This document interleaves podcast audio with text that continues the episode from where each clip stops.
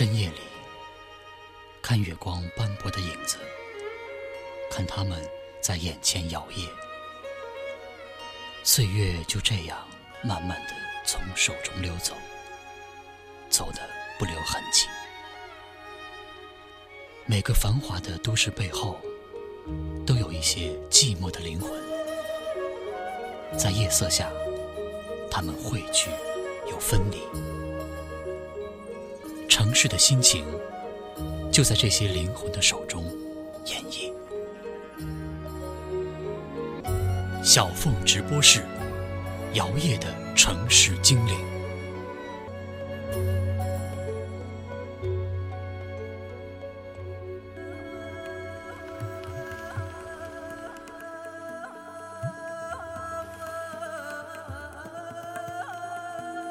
阿富汗。位于亚洲中西部的西亚高原内陆国，北邻土库曼斯坦、乌兹别克斯坦、塔吉克斯坦，西接伊朗，南面和东面是巴基斯坦，东北部通过一条瓦罕走廊与中国接壤。每逢秋季，这里就会刮起阿富汗风。阿富汗的少年们便开始积攒零用钱，待到寒风呼啸、雪花飞舞的时候，就去市场买竹子、胶水、纸、线，打造风筝的骨架，开始他们最喜欢的游戏——斗风筝。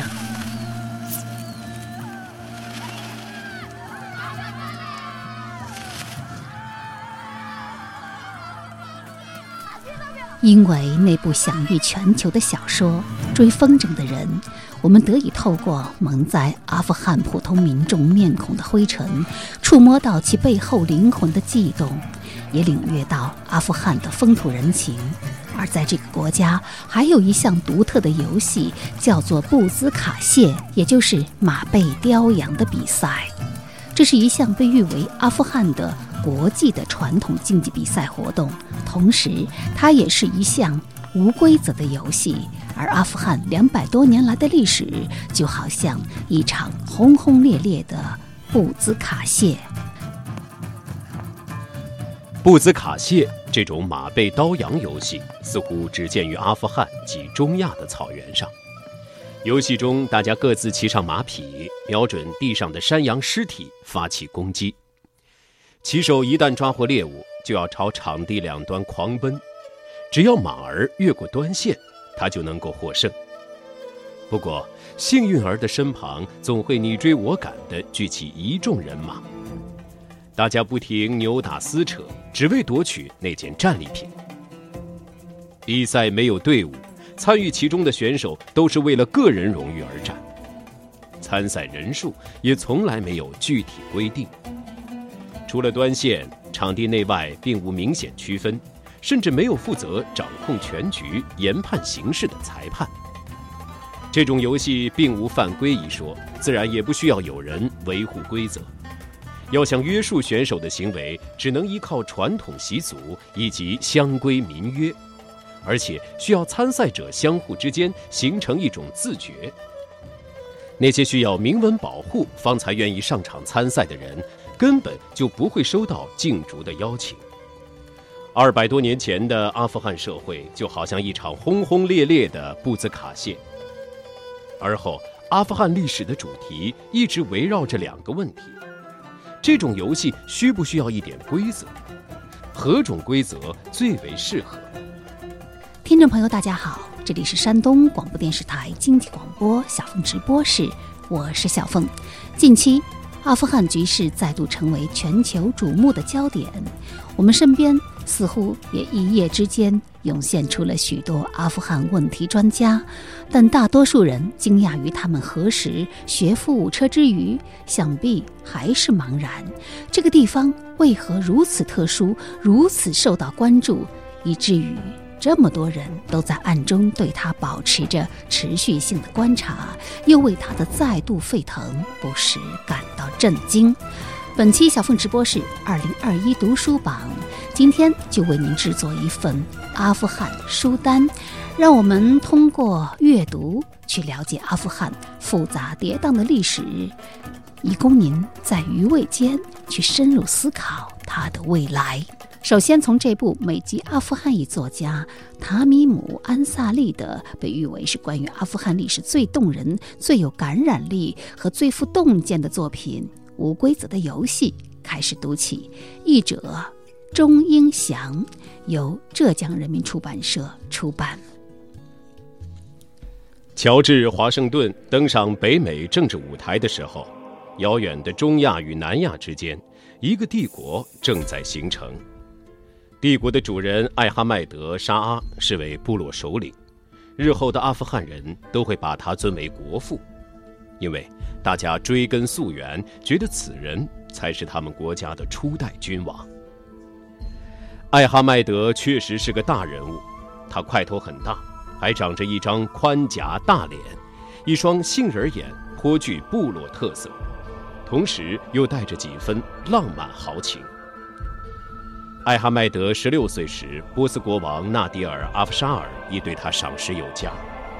纳迪尔出身草莽，性情残暴，一心想要重现波斯帝国的荣光，一度还差点如愿以偿。他曾经远赴印度，并把著名的孔雀宝座掠夺回国。攻伐期间，艾哈迈德一直伴在国王左右，取得了对方的信任。纳迪尔把手下一支四千多人组成的精锐骑兵托付给了这个部落青年。要知道，当时的艾哈迈德不过十来岁。一七四七年的某天夜里，波斯军队发生哗变，纳迪尔被自己的亲信大臣杀死。而后的一夜混乱不堪，各位将领忙着争权夺位，普通士兵则在尽情抢掠。和国王一道出征的后宫妃嫔，自然成了乱兵垂涎的战利品。据说，艾哈迈德当时正在王室女眷下榻处当差值守，他凭借一人之勇，打退了好些前来骚扰的醉汉。最终，他成功守护了一屋子的女性，并召集手下突出重围，踏上了回家的行程。是的，作为现代意义上的民族国家的阿富汗。其历史的开端几乎与美国建国一样长久。关于占人口多数的普什图人的起源问题，学界尚无定论。虽然在普什图人的传说当中，曾将其起源追溯到古以色列遗失的部落，不过他们在这里已经生活了两三千年，这个地方却是他们的家园，无疑。早期，他们的社会生活主要靠部落制度维系运转，源于对艾哈迈德沙阿这位伟大帝王的福音。各族杂处的军队中，隐隐约约的国家意识开始慢慢萌生，并逐渐形成一种民族精神，一种阿富汗意识。一七四七年，艾哈迈德沙阿率领部落武装进入坎大哈，在各部落首领的拥护下登上王位，建立了阿富汗王国。由此，这片历史上曾经被波斯帝国。阿拉伯帝国、蒙古帝国、铁木尔帝国、莫卧儿帝国统治过的土地上，开启了普什图人自己的统治。由于艾哈迈德是普什图族杜兰尼部落的首领，因此他所建立的帝国又称杜兰尼王朝。这片古称亚里安娜，后又改名呼罗珊的土地，开始被人叫做阿富汗。在历史上一度强盛的阿富汗王国，是仅次于奥斯曼帝国的穆斯林国家。在艾哈迈德沙阿那个时代，阿富汗的城市格局与中世纪的欧洲十分相似，每座城市都有城墙。喀布尔这样的大城市就有五处城门，它们面向不同的方向，五条道路由城门而出。一条通往坎大哈，一条直指白沙瓦，另外几条也各自承担通衢使命。进入城中，道路变得宽阔，所有的林荫大道都通向大巴扎。这里的摊贩店铺多如迷宫，商品琳琅满目，既有本地的手工艺品，也有邻近国家输入的现代制造物。大巴扎的一旁，喀布尔河流淌而过，北面的山坡上遍布着密密麻麻的民居。河流对岸，王宫坐落在一片山甲上，在坎大哈的市中心，可以看到密集的清真寺建筑群，周围是驻军。这个普什图文化的故都，一直都是一座保守的宗教城市，也是主要部落的首都。赫拉特的中心又有另一派景象，此地向来人文荟萃，重视教育，一直以来就是重要的艺术、文学和学术之都。因此，城市中央是学校和神社。赫拉特还是波斯系密画第一人贝哈扎德的故乡。著名的苏菲派诗人贾米和安萨利也曾在此安居。几百年来，阿富汗走出过无数个自命王者的人物，他们统治的区域通常都会包括上述的一到几座城市。其实，他们的大部分臣民并不生活在城市，而是住在农村。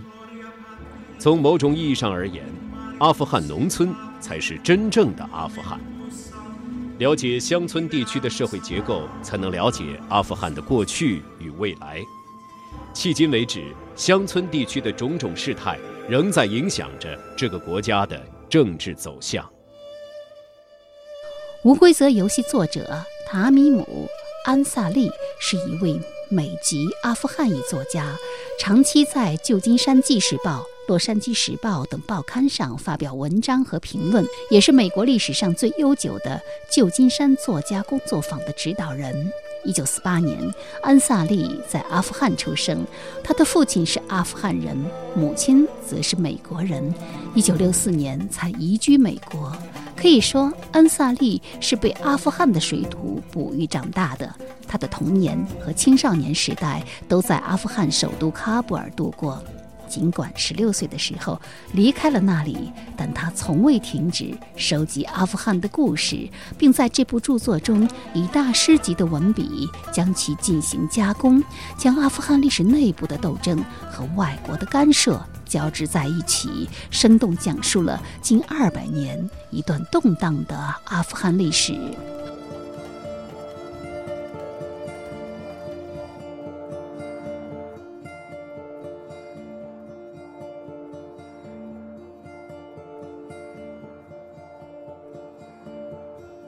或许我们都听说过阿富汗最具威慑力量的代名词——帝国的坟场。历史上，雅利安人、蒙古人、希腊人、阿拉伯人等诸多外族在这里折戟沉沙。近代以来，英国、苏联和美国等现代外国人也在这里屡战屡败。英国画家巴特勒夫人的著名油画《残兵败将》描绘了第一次英阿战争的图景。精疲力竭的英国军医布莱登骑着濒死的瘦马抵达贾拉拉巴德城，在阿富汗人沿途追杀的三千多英军官兵中，他是唯一的生还者。英国凭借着强大的国力和先进的武器，曾经在阿富汗战场取得过一定的成果，但最终还是无法实现对阿富汗的占领。阿富汗分别于1842年、1880年以及1919年三次击败英国的入侵。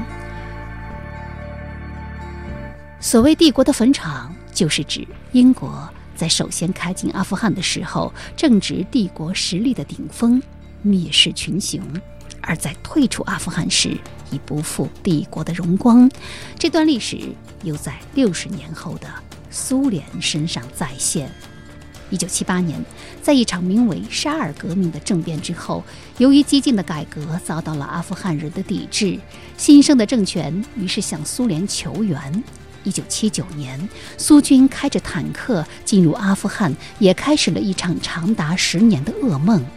一九八九年，苏联火速撤军阿富汗，仅仅两年后。庞大的苏联轰然倒塌，曾经不可一世的帝国只能在历史中找到它曾经的辉煌。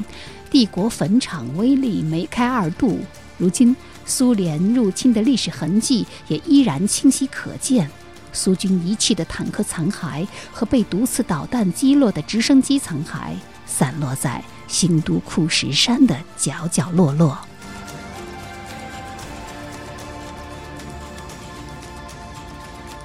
二零零一年，美国以反恐为由陈兵阿富汗。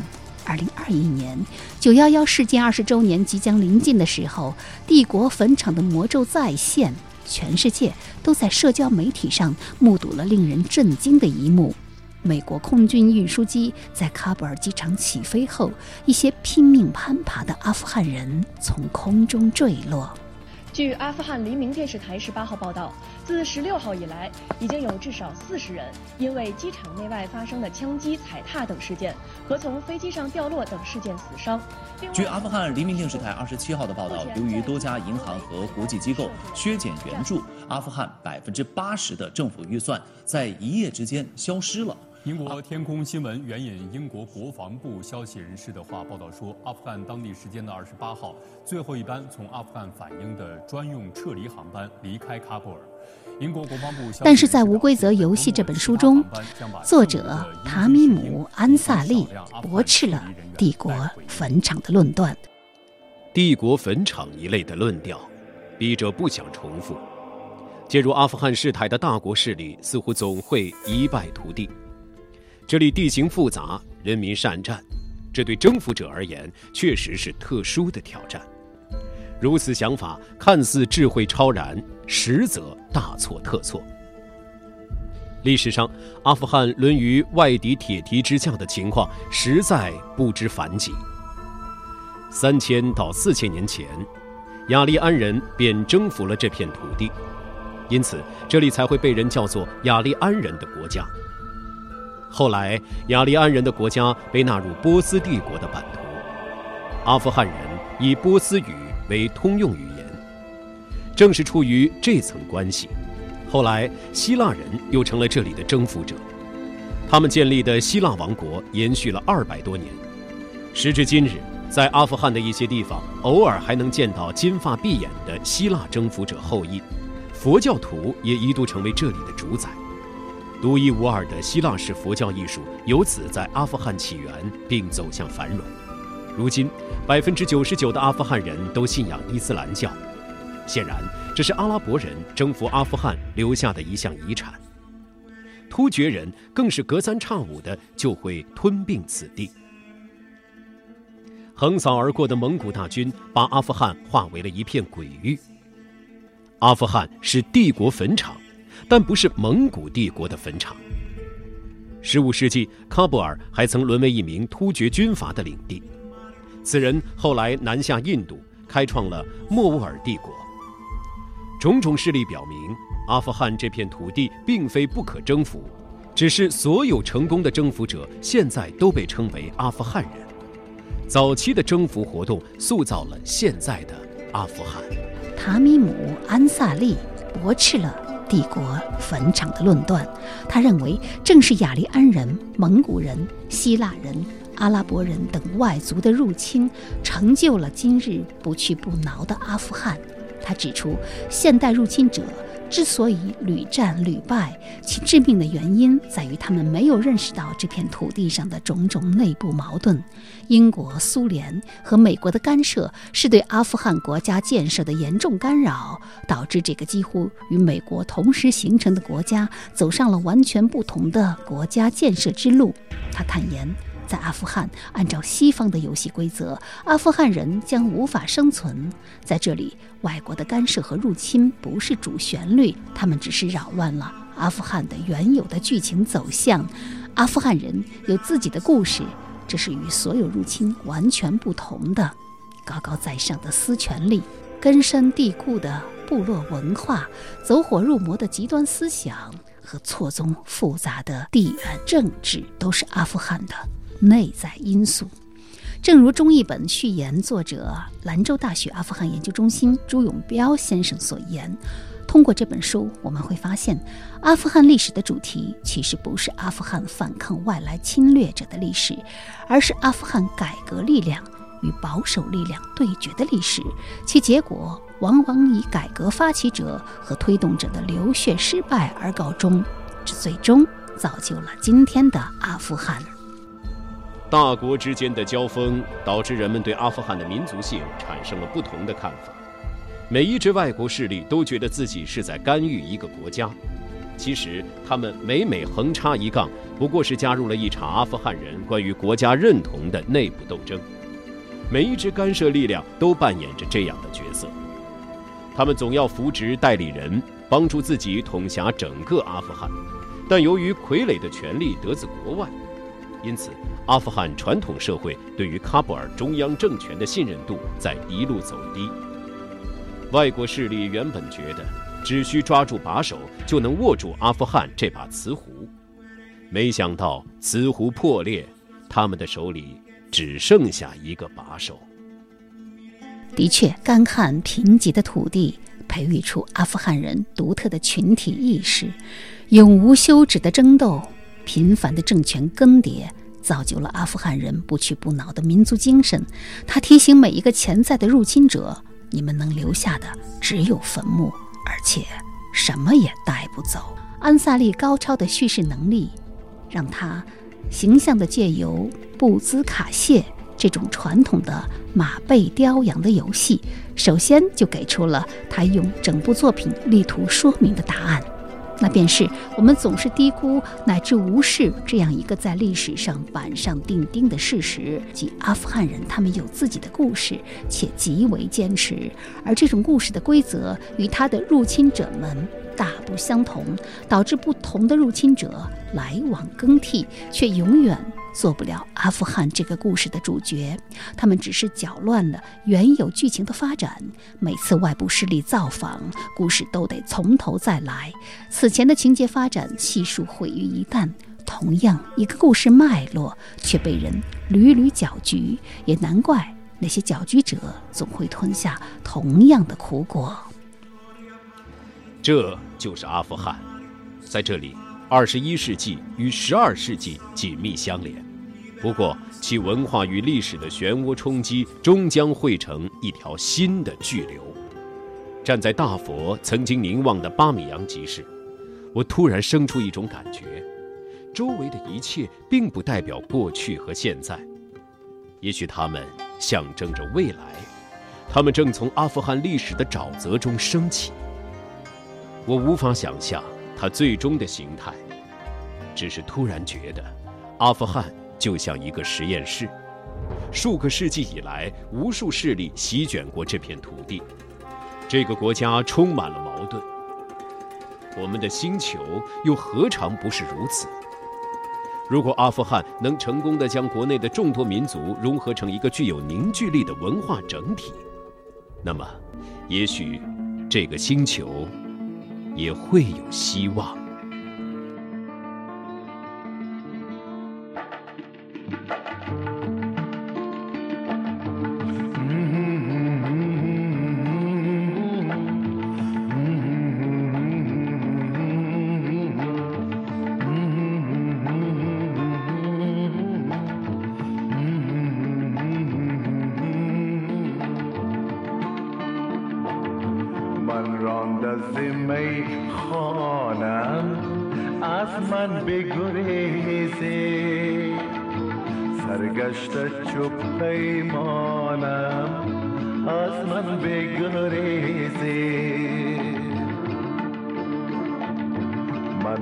من راند از میخانم از من بگریزی سرگشت چوب پیمانم از من بگریزی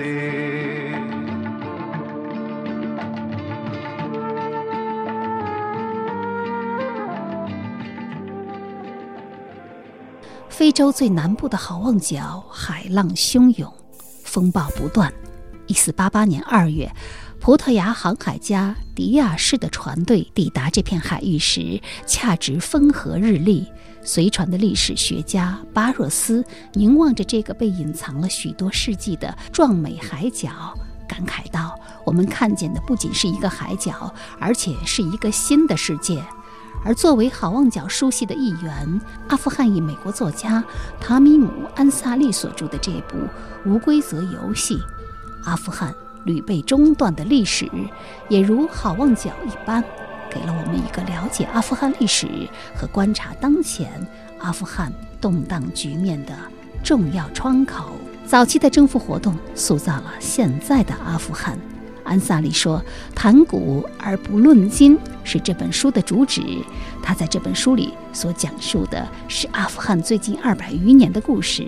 期间，西方强权想要主宰这个国家，阿富汗人先后五次与之交战。阿富汗的故事与大国干涉的故事交相勾连，仿佛同一个故事的两条叙事线。”他们互不隶属，却又互相影响。唯有站在世界的高度，才能解释阿富汗为何屡遭入侵，但入侵者无法随愿。其原因可能就在这个国家的内部。而安萨利也希望借由这本书，带领大家深入阿富汗内部，好好看看这个国家的故事。他说：“其实。”这个故事并不是很长，阿富汗几乎和美国一样年轻。您正在收听的是小凤直播室二零二一读书榜特别节目《阿富汗书单》。刚刚为您介绍的就是曾经入围二零一三年美国北加州图书奖的《无规则游戏：阿富汗屡被中断的历史》。在书中，作者为我们讲述了阿富汗。这个古代文明的神秘中心为何成为失败国家？而大博弈的竞技场为何成为帝国的坟场？无规则的游戏背后是一种怎样的生存逻辑？阿富汗历史虽然屡被中断，也在不断重新开始。让我们通过这本书走进追风筝的人背后真实的阿富汗，洞悉阿富汗辉煌的历史，混乱的当下，共望。仍遥不可及的平静未来。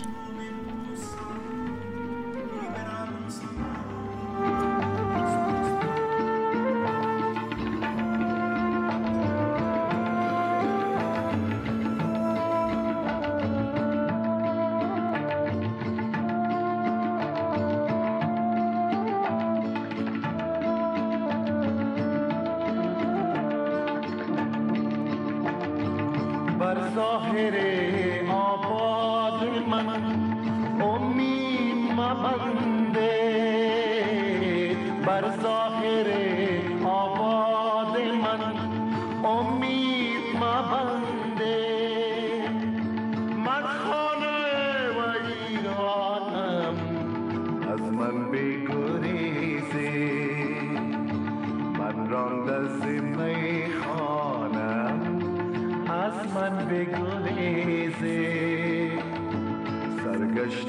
تو پیمانم اصلا بگریزی.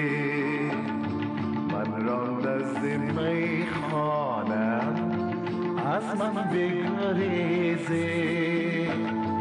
سرگشت چو پیمانم از من بگریزی.